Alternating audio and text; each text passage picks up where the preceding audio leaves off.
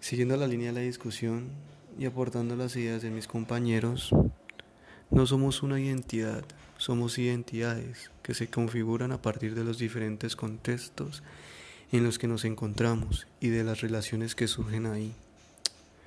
Moldeamos nuestro ser para responder a las interacciones y conflictos que se generan con el otro, la familia, los profesores, el mundo adulto y las diferentes juventudes que nos rodean. Por eso nuestra identidad no es una, ni es estática, ya que responde a las otredades y gracias a esto se construye.